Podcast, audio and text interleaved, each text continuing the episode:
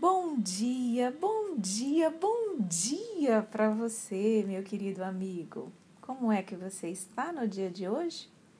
Com certeza, melhor, porque a cada dia é uma nova oportunidade. Então a gente tem sempre condições de estar melhor do que no dia anterior, mais próximo de Deus, mais próximo da felicidade. E eu sou Evelyn Freire, estou aqui no Pétalas do Espiritismo novamente com você para mais um estudo sobre o Livro dos Espíritos. Vamos estudar sobre a pergunta número 25, ainda dentro do capítulo 2, sobre os elementos gerais do universo, falando sobre espírito e matéria.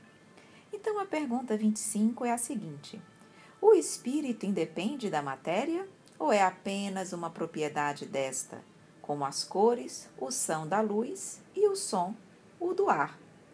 Resposta: São distintos uma do outro, mas a união do espírito e da matéria é necessária para intelectualizar a matéria. E no item 25A, pergunta Kardec: essa união é igualmente necessária para a manifestação do espírito? Resposta: é necessária a vós outros, porque não tendes organização apta a perceber o espírito sem a matéria. A isto não são apropriados os vossos sentidos. Muito interessante aqui a observação dos espíritos, que eles nos mostram que são coisas independentes, espírito e matéria, mas que elas precisam estar juntas, haver a união desses dois princípios para que possa, como ele coloca aqui, intelectualizar a matéria, para que a gente possa perceber, para que o espírito possa se expressar. Na condição evolutiva em que nós nos encontramos, ainda muito imperfeitos, sem a matéria nós não conseguiríamos perceber o espírito. Mas com o desenvolvimento moral, com o desenvolvimento intelectual, com a depuração do nosso espírito, menos necessidade da matéria nós teremos mas nós sempre teremos o perispírito, que é um pouco matéria e é um pouco fluido. Mesmo no plano espiritual, nos mundos mais evoluídos, o perispírito, embora ele seja sutilíssimo, quase que imperceptível para muitos, ele lá está, ok?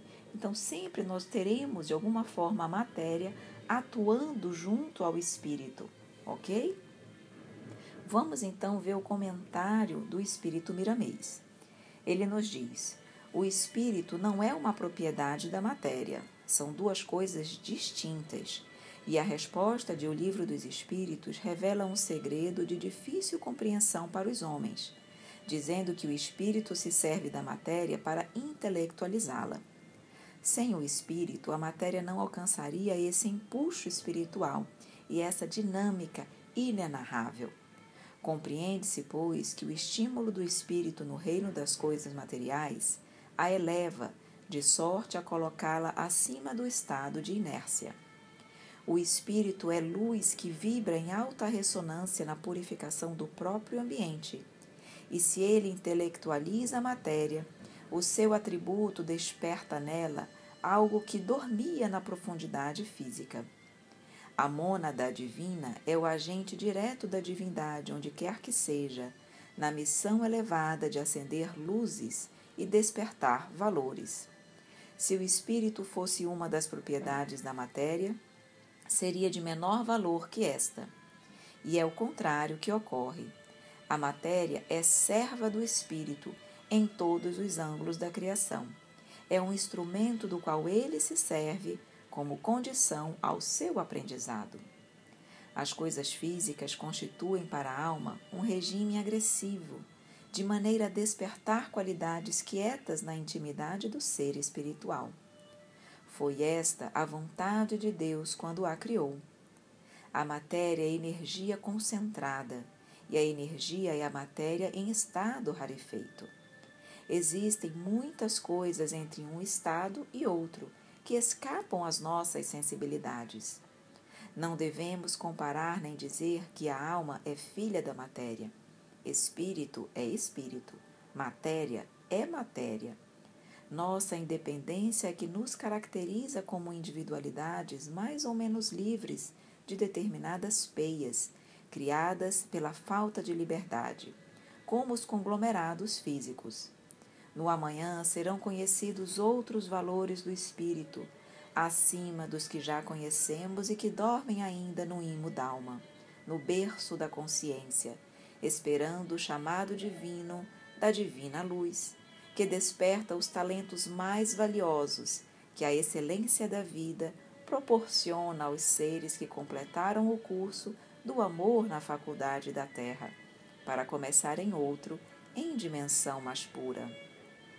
O espírito vai ficando cada vez mais independente das coisas inferiores e integrado na dependência de Deus, como médium da luz, com a missão de transformar as trevas por onde venha passar, divulgando conceitos altamente espiritualizados e ensinando pelo exemplo para a concretização da harmonia em todos os corações e em tudo o que existe.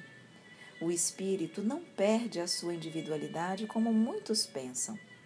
Ele é cada vez mais ele na ascensão que deve percorrer, e o que é seu é intransferível. Todavia, o celeiro de tesouros armazenados no seu coração espiritual é como que fonte doadora de recursos em todas as direções, como um sol a ajudar a vida e a enriquecer o ambiente para que as vidas da retaguarda se conscientizem dos seus valores e acordem com as suas próprias forças. Tudo o que temos é conquista na direção que a luz maior nos capacitou a caminhar. Porém, nunca conquistamos algo sem Deus. Ele é, por lei, o nosso motivo de viver. A matéria é um dos corpos do espírito, intermediária dos outros na sutileza das afinidades para que se complete uma unidade com várias divisões independentes. O espírito deve ser espírito na luz de todos os entendimentos, e cada um, encarnado e desencarnado, deve se colocar naquela esperança da felicidade individual, como também no esplendor do amor coletivo. Roguemos a Deus que nos ajude a compreender cada vez mais a independência da alma pelo menos no tamanho em que ela se encontra, referindo-se a nós mesmos.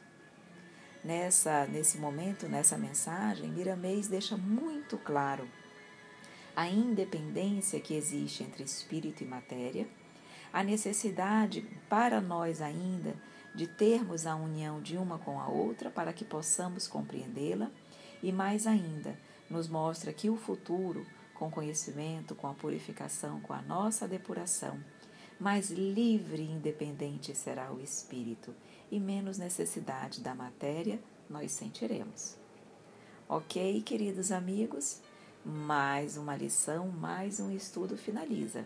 Mas você já sabe, amanhã estaremos juntos novamente. Então eu aguardo você com muita alegria e mais uma vez Desejo a todos um dia de muita luz, de muita paz e de muito amor.